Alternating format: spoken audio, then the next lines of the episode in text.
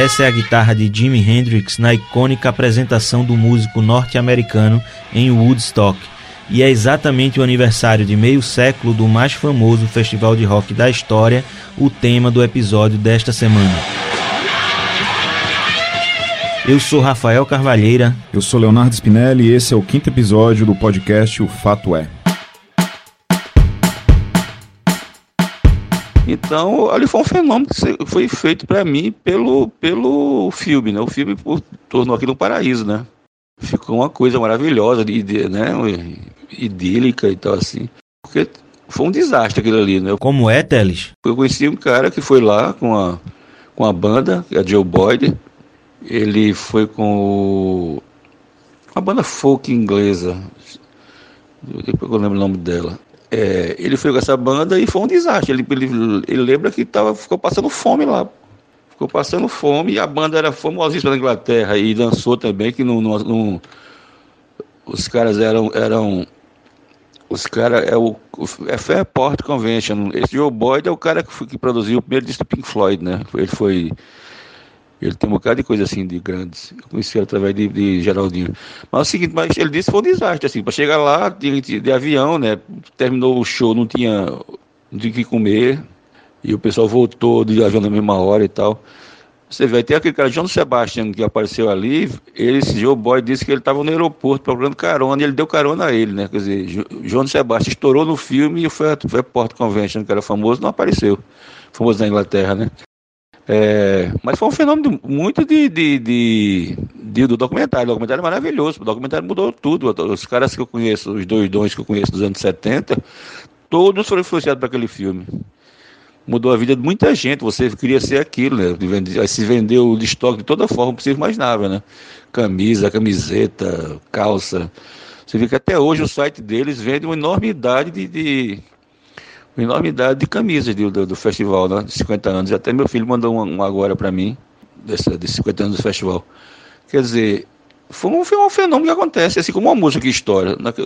Tiveram outros, houve outros festivais grandes, importantes, e esse o destaque foi que estourou, né? Foi que deu certo.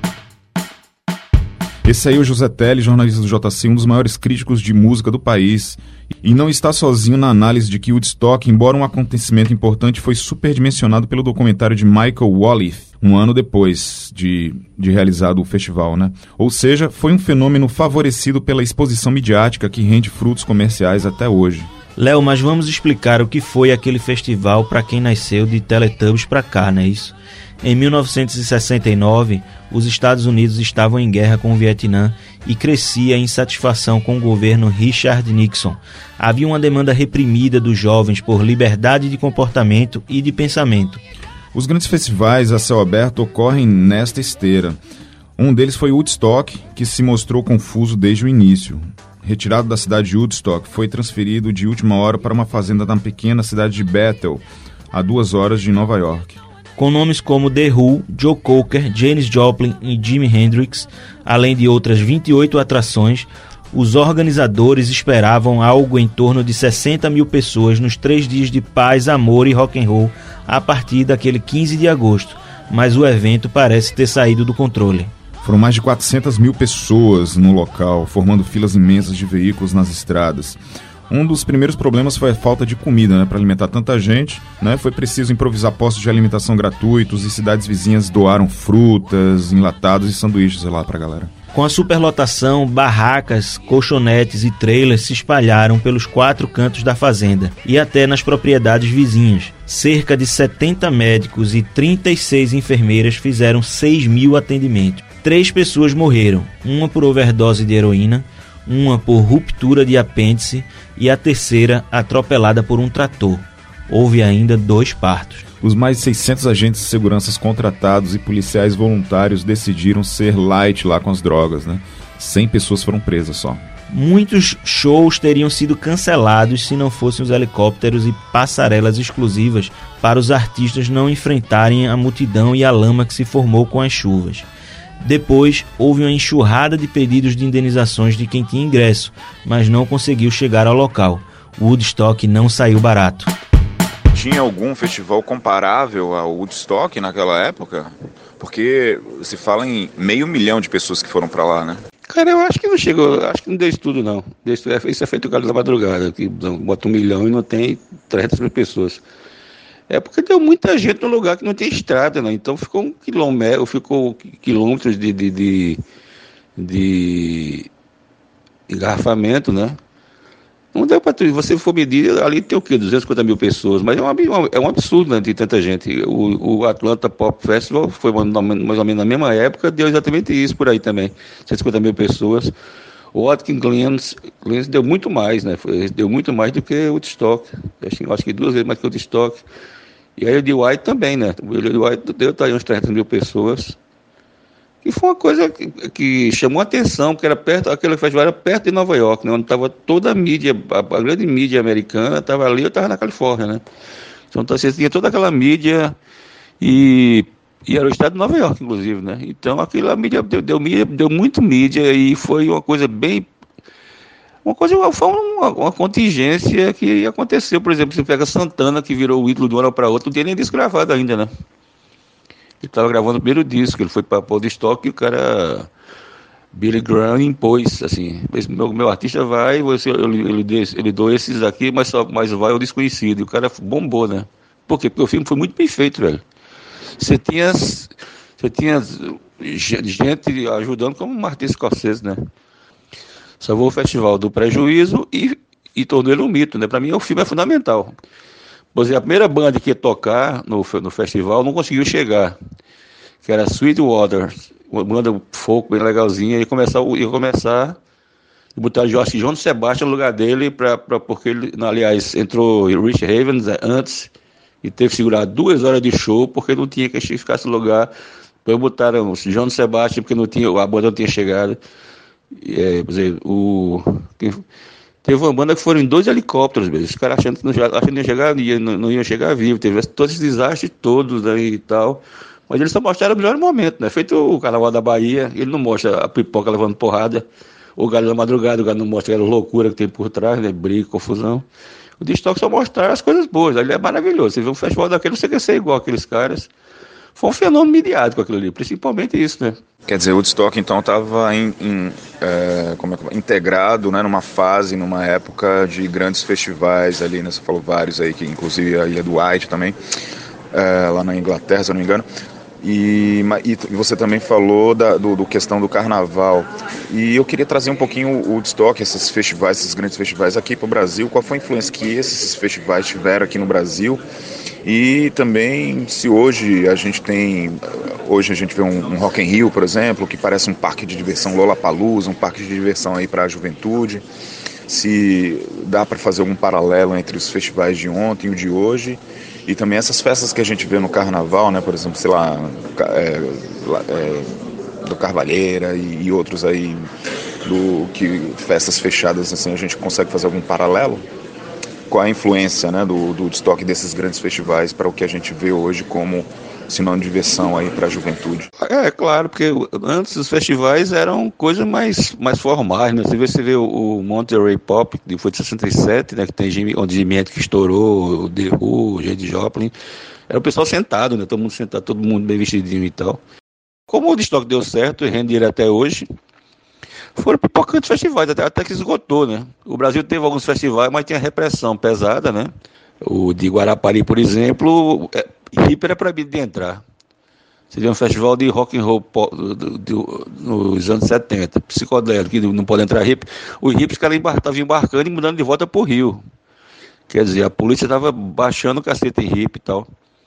Quer dizer, foi, foi, e a gente não tinha também uma, uma estrutura para um festival daquele tipo, né? O do Guarapari deu, deu, foi uma, uma merda, com minha história assim, tecnicamente falando. Mas assim, aí começaram, começaram a rolar festival, né? Fazenda Nova teve festivais grandes, tanto assim, underground, feito o, a primeira feira experimental Fazenda Nova, como, como a primeira feira de Fazenda Nova, como, como feira de música de Fazenda Nova, como uns mais, mais MDB, é, MPB, MPB, né? Chico Buarque, Vinícius de Moraes, esse pessoal. Aliás, Chico Buarque nem veio, foi proibido, né? O, o, o Chico Buarque ia cantar, e quando era leão e tal e coisa, foi proibido. Esse foi na véspera, foi proibido, né? Ele foi um modelo de, de, de diversão, de, de reunir todo esse povo juntos, né? Que chegou ao máximo no Brasil, no Rock in Rio 85, né? E hoje em dia o festival, na verdade, é mais festival de rock, né? Festival de música, entra todo mundo. Você vê que Sandy Júnior entra no Rock in Rio, Silvestre Zangalo entra no Rock in Rio. É um festival de música impulsionado por indústria né? de, de, de, entretenimento, indústria de alimentos, indústria. É uma, é uma grande feira de negócio, na verdade, né? Onde, onde se vende coisa para gente jovem, né? Aquele festival, a maioria das pessoas que vai, a maioria da pessoa que, que vai é gente jovem, né? É um grande mercado hoje está cada vez maior, né? E está segmentado até por, por, por, estilo musical, mas que não, antes não fazia esse tipo de coisa, né? Como os sertanejos. É um, virou, virou um grande negócio, na verdade. O Destock foi que fez isso, né? Fez sem querer. Quer dizer, o Destock provou que aquela coisa funcionava, né? Que não era só doidão que curtia aquele tipo de coisa. E aí depois começou a se ver que podia vender, podia vender produtos daquele festival. E aí foi, né? Essa coisa se consolidou nos anos 80 com Live Aids, aquele festival que teve dois continentes, né, três continentes, e por aí vai. Aproveitando a deixa de Teles, pulamos meio século no tempo, saindo de Woodstock para hoje. Os festivais privados de música viraram um mercado bilionário mundo afora desde então. No Brasil, o mais famoso deles é o Rock in Rio, mas o negócio se diversificou a partir deste século, até chegar às festas fechadas de carnaval, festivais de pagode, sertanejo, forronejo e por aí segue, explorando o potencial de consumo popular, dos ricos aos pobres. Aqui em Pernambuco, uma das grandes produtoras de eventos é a Tampa, André Gink, um dos sócios da empresa, nos disse, por exemplo, que em apenas três eventos anuais que eles realizam, Tamandaré Fest, o Olinda Beer e o Carnaval do Parador, mais de 100 mil pessoas comparecem. É gente pra dedéu. Se em Woodstock os ideais da juventude eram de paz, liberdade do próprio corpo e desprezo ao dinheiro, o publicitário Manuel Cavalcante, da Ampla, entende que o jovem de hoje está integrado ao mercado de consumo, mas busca marcas que se envolvam com propósitos sociais, bandeiras atuais como inclusão, igualdade de gênero, por exemplo. Em conversa com Léo, ele lembrou ainda que a juventude atual tem à disposição as redes sociais para guerrilhas de pressão em defesa dos próprios valores. Bom, o jovem, claro, continua sendo um público importantíssimo e estratégico para as marcas é, não só por ser um público numeroso, mas também por ser um público formador de opinião, é um público que é muito ativo nas redes sociais, é um público também muito crítico, muito idealista e que vem cobrando das marcas uma atuação com, com um propósito, né, que compartilhe de valores que eles também têm. E aí é sobretudo adotar uma postura é, mais sustentável, né, socialmente responsável e fazendo a chamada pressão social que obriga essas marcas a mudarem muitas vezes seus produtos, seus serviços e também sua comunicação de uma forma mais adequada aos novos tempos. Né? Vou citar aqui o exemplo é, da pressão em cima da indústria dos refrigerantes. A Coca-Cola há anos que não lança uma marca de refrigerante nova, né? mas por sua vez vem adquirindo bebidas mais saudáveis, como sucos, isotônicos, águas. Né? A McDonald's também, que vem mudando gradativamente e, e o seu cardápio, oferecendo é, produtos mais saudáveis. A Skol, né, que do ponto de vista de, de, comunicação mudou radicalmente sua linha, né, que era uma coisa bem machista, voltada para o público masculino, objetificando a mulher. E chegou um momento que eles até pediram desculpas pelo tipo de comunicação que eles faziam antes e agora estão fazendo uma comunicação totalmente diferente, voltada para, outros tipos de público, inclusive públicos que historicamente foram marginalizados na, na publicidade. Do ponto de vista da comunicação, a dinâmica também muda radicalmente né, pela quantidade de, de canais e de pontos de contato que hoje a gente pode utilizar para falar com a população em geral, mas é, com os jovens, sobretudo, e também relativo à expectativa que eles têm. Eles já nasceram nesse ambiente digital e eles esperam que as marcas falem com ele de uma forma muito segmentada, né? muito particular e única entendendo que eles querem ouvir de mensagem na hora que eles querem, é, que hoje em dia, obviamente, é possível graças à tecnologia e à coleta dos dados, né, o chamado Big Data, mas nem por isso deixa de ser uma coisa extremamente complexa E é um desafio muito grande para as marcas, né, saber como chegar com aquela mensagem correta para aquele contexto. E tem sido um desafio muito grande. Historicamente, a publicidade se valeu muito da comunicação de massa, e aí, obviamente, é, não tinha essa segmentação, as mensagens precisavam ser uma, uma mensagem mais genérica, mas que isso hoje em dia, por si só, não é mais suficiente. As pessoas podem ter conhecimento do produto ou do serviço por meio de um comercial de TV, mas certamente eles vão depois para o ambiente digital para entender aquele produto, conhecer a reputação, saber se aquilo que ele está prometendo é o que ele entrega, para daí tomar a decisão se compra, né, ou se contrata aquele produto ou serviço ou não. E obviamente tem sido um desafio enorme, né, tanto para marcas como para as agências, para fazer esse tipo de comunicação tão segmentada de uma forma eficiente. Os jovens de ontem né, são os idosos de hoje e de amanhã, né? E a gente está passando por uma inversão aí da pirâmide etária, né? A gente vê isso pela necessidade própria da, da, da reforma da Previdência, por exemplo. E, mas então, resumindo, as pessoas estão vivendo mais e estão tendo menos filhos, né? Então, há uma, obviamente, um envelhecimento da população e, e eu quero saber, o mercado publicitário, o mercado como um todo, está preparado para esse novo consumidor aí mais idoso? Quanto mais cedo as marcas criarem esses laços afetivos, esses vínculos emocionais, é, por mais que a fidelidade hoje seja uma coisa bem mais efêmera do que já foi, maior vai ser a chance de desse contato permanecer aí na, na sequência da vida adulta do, dos jovens. E por isso mesmo eles são tão estratégicos. Né? Por outro lado, a gente está no momento né, que todos sabem que a, os jovens estão tendo menos filhos e a população está vivendo mais. A gente teve recentemente aí até a questão da, da Previdência, discutindo isso. Então a gente tem outro público que é muito importante, né, estratégico para as marcas, que às vezes tem, tem ficado meio de lado, ficado esquecido de tão grande que é o foco que as marcas têm hoje em dia nessa, no jovem, na, na, na população é, nativa digital. Então as marcas precisam sim olhar para o jovem, entender né, a melhor forma de comunicar para eles, mas sem deixar de lado um público importante, estratégico e cada vez maior de pessoas é, de geração baby boomers, geração X, que têm suas necessidades, suas exigências diferentes e que precisam ser contempladas também por elas. A despeito dos problemas de organização, do ponto de vista social e cultural, Woodstock capitalizou um sentimento que estava posto no mundo. Os anos 60 e 70 do século passado foram de contestação e repactuação de comportamentos, com movimentos variados de contracultura nos Estados Unidos e na Europa, protestos estudantis, como o Maio de 68 na França, guerras por independência na África.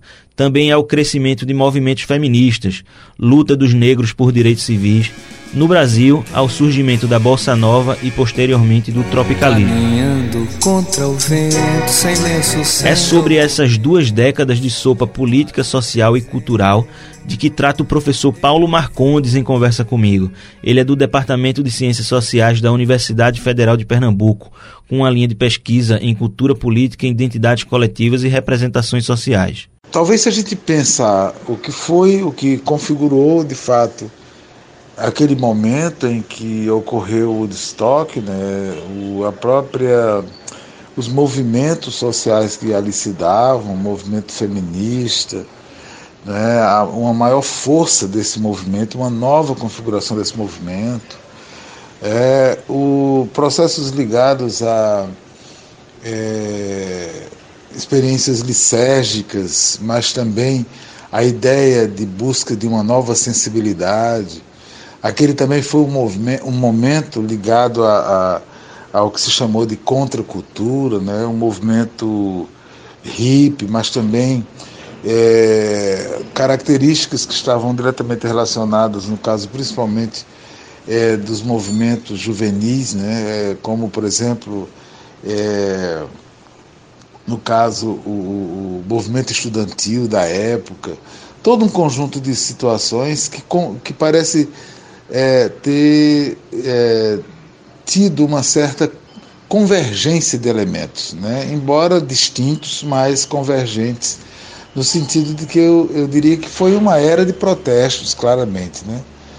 É, além disso, é, não se trata apenas de protesto do ponto de vista eminentemente político, como, por exemplo, o embate e o afrontamento com relação é, às sociedades tecnocráticas que né, se começavam a, a se se materializar de maneira mais concreta justamente nesse pós-guerra, né, nas reconstruções da Europa, enfim, na própria configuração da sociedade de consumo como ela se estava nos Estados Unidos, enfim. Né, é, lutas de libertação que ocorreram né, é, na África, que repercutiram na França, em outros lugares, né, o próprio envolvimento dos Estados Unidos com o Vietnã. Quer dizer, tem todo um conjunto de coisas a partir do qual um, um, houve um, uma característica nítida de uma era de protesto. Mas eu diria, não apenas o protesto nesse nível expressivo, né, diretamente com relação ao Estado, mas inclusive de uma política do corpo, né? Assim, é, novas, é, novos, novos aspectos vão, vão lidar do ponto de vista do comportamento mesmo, né? É, há ali claramente um, experiências lisérgicas e, e determinada psicodelismo que envolve o comportamento né, e, a, e a cultura do modo geral. Tudo isso foi muito marcante naquele momento e, evidentemente, uh, hoje não teria essa mesma, essa mesma característica, né? mas eu diria que muito da, do que foi bandeira lá e na forma como foi, embora tenha sofrido grandes e, e, e nítidas modificações, é, de alguma maneira é, implementar um germe de coisas a partir do qual é, o próprio movimento social se renova. Né? Então eu diria que é, não, não, não é o destoque que criou nada, o destoque acontece nessa aura de coisas, né?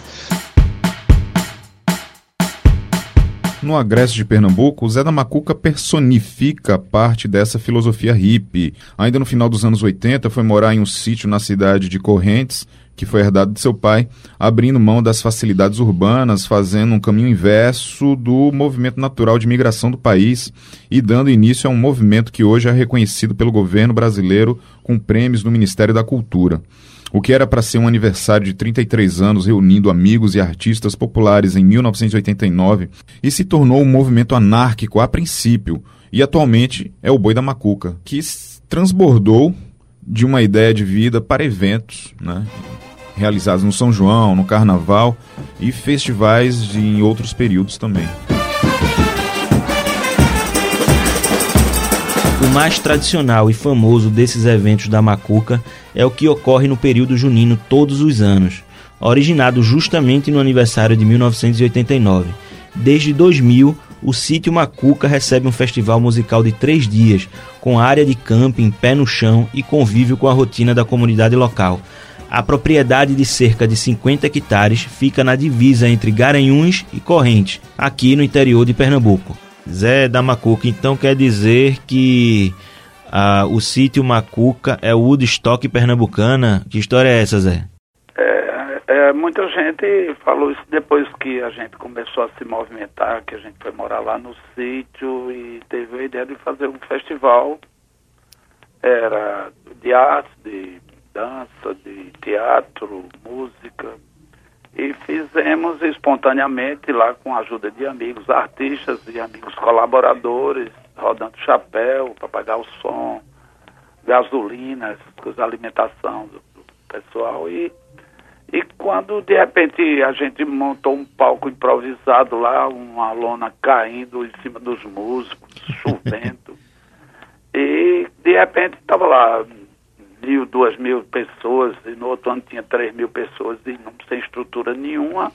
E todo mundo feliz, não tinha banheiro, pra, todo, não tinha banheiro, a gente improvisava banheiro no carro, improvisava, o banho era na, no riacho mesmo, na bica. E no, no, depois de dois, três dias de festa, é, todo mundo saiu feliz, ninguém reclamou do serviço. E as, as, pessoas ficaram tão felizes que vieram mais uma vez, outra vez, e passaram a chamar de Woodstock. Isso a partir de 89, né, né Zé? É, a isso, partir da experiência de um aniversário. Esse, esse evento que passou-se a chamar de, de a, a, a, dessa forma, ele só acontece em 99, 2000. Mas desde 89 que a gente pensou em fazer o evento, no aniversário que a gente fez lá, na primeira brincadeira que a gente fez um forró de aniversário, um sanfoneiro, etc. No candeeiro, e todo mundo ficou feliz, e a partir daí veio as ideias de, de fazer, a gente se, se juntava, tomava, quando voltava para a cidade, eu ainda não morava lá, morava em Aracaju, e quando eu voltava para lá, e as pessoas, os outros voltavam para Olinda, para Recife, e todo mundo debatia a possibilidade da gente fazer esse evento. Só que quando a gente tentou fazer, se reunir lá, a gente sofreu uma certa repressão ainda. Isso acho que é, em 90, 90 91, para não acontecer. É, assim, alguém disse que se ele fizesse, seria reprimido o movimento. Que a gente tinha colocado já o nome de Movimento Anárquico Cultural. Isso abriu um leque muito grande de pensamento político, pensamento cultural e e a gente ficou meio preocupado e não fizemos naquele, naquele momento, né? Aí, mas aí, nesse momento, com o sanfoneiro desse movimento que já estava posto, né? Nasce o Boi da Macuca, né? Que é a manifestação da, popular do movimento, que quando a gente vai para o Carnaval de Olinda com esse sanfoneiro e esse grupo de pessoas, a gente alugou uma casa em Olinda e passa a tocar músicas, eram as que a gente sabia tocar com o sanfoneiro, aliás, era o que o sanfoneiro sabia tocar, do sítio, do, da, da vivência cultural dele, que era a influência de Luiz Gonzaga, do Miguinho, Jasto Pandeiro, do nordestino. E a gente sai pela rua e com esse estandarte, e apareceu a música do boi, depois aparece o boi, que a gente também, o movimento queria dar uma contribuição cultural ao carnaval, aí aparece o boi da macuca, que vira símbolo da nossa resistência, né? Aí, de, depois de, de 10 anos, a gente pensa, vamos fazer agora o evento. E convidamos os músicos, amigos de Garanhuns, de Arco Verde, de Caruaru, de Olinda, de Recife, de Aracaju, de, de, de Maceió também, de Alagoas, de Arco Verde, da região, e eram, eram hum, começava duas horas da tarde 10 da manhã a gente tinha banda tocando e não acabava nunca não. E no outro dia a gente ainda ditado para o povoado levar o boi com o sanfoneiro para lá. É, mas hoje é uma configuração completamente diferente, né? Depois desses anos de experimentação e de experiência também, ou deu uma organizada melhor na infraestrutura, né? Obviamente sem perder a, a originalidade. É, é, tudo que a gente pensou, a gente está colocando em prática de uma forma digamos, não organizada. É organizada o, acolhimento, né? É, é, de certa forma organizado, porque o som é um, é um, som agora de qualidade, como se tem uma cobrança de ingresso, é, as pessoas contribuem como se fosse rodando um chapéu, porque rodando chapéu as pessoas meio que se escondem, mas no ingresso eles, eles aceitam pagar o ingresso como se fosse um chapéu. E a gente, a partir desses ingressos, a gente passa, a gente consegue articular o, o, o evento e o movimento, né? E os espaços, eles ficam bem, acomoda melhor, com bom som, com bom palco, com bons banheiros, com bons serviços de comida, de bebida. Mas é, nesse negócio da organização, eu estava pensando hoje no que Chico Sainz disse há um tempo. Ele disse assim, Posso sair daqui para me organizar. Posso sair daqui para desorganizar. Eu me organizando, posso desorganizar. E eu desorganizando, posso organizar. Isso. Eu acho que isso aí sintetiza muito essa, essa, essa, essa, frase, essa frase de Chico Sainz. Sintetiza muito o que a Macuca passou durante esses 30 anos. Tá? E a Macuca que virou, um, obviamente, um, um movimento coletivo, mas do ponto de vista pessoal, Zé, o que é que te levou a, a fazer esse contramovimento, né? É, deixar a cidade e morar lá em Correntes ou em Garanhuns, ali na divisa, no, na propriedade que era do seu pai, se não me engano? É, aconteceu é que eu trabalhava com geologia no Grupo João Santos, já depois de 10 anos de trabalho, eu, esse aniversário e os amigos que eu levei para lá, e, um, eu nasci lá na, na região. Meus pais são da região, toda a minha família é da região, todos eram matutos, semi-analfabetos, os meus pais, que colocaram a gente para estudar em Garanhuns. E quando eu volto lá, depois de formado, com um bom salário, tudo, que olha o lugar que estava em ruínas, e uma pessoa disse, que lugar bonito, Zé. Vem morar nessa casa.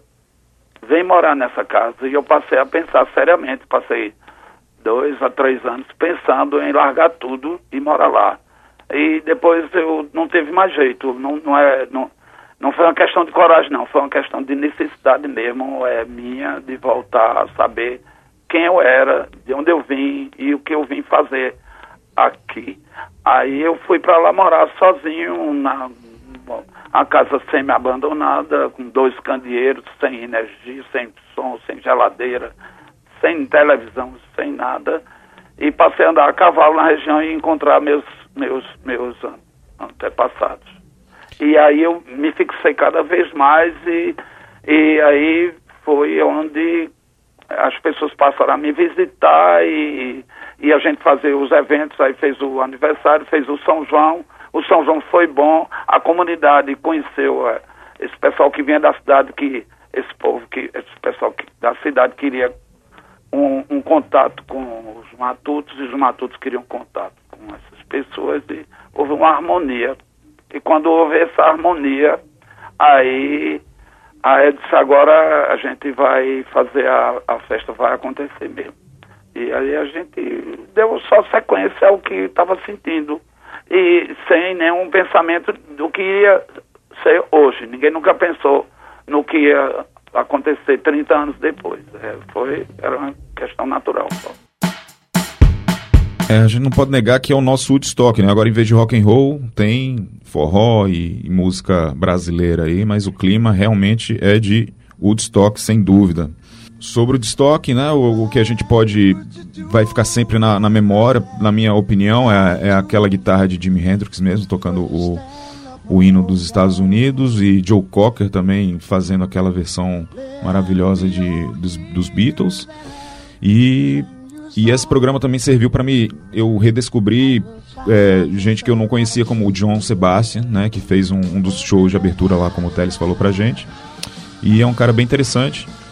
Foi uma tentativa aí do, dos americanos de colocar mais ar, artistas americanos lá, né, para contra, vamos dizer assim, o um movimento do London Invasion, né, que estava naquela época, né, The Who, Beatles, enfim, todo mundo escutando música inglesa londrina, né, vamos dizer assim. E aí vem o John Sebastian para tentar fazer a parte lá americana da coisa, mas não tem comparação na minha opinião. Mas é isso aí, foi um grande festival e realmente marcou e marca até hoje, né? Marca várias coisas, é, uma, é um ponto de, de, de virada aí no, na percepção da juventude e sobre a juventude também.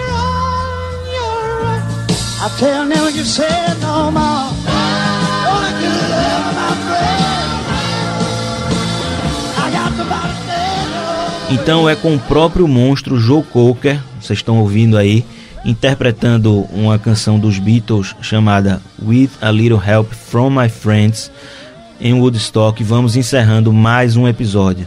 Então, críticas, sugestões, aquele velho bom dia, boa tarde, boa noite, envie para o nosso e-mail o fato é jc.com.br sem acento agudo.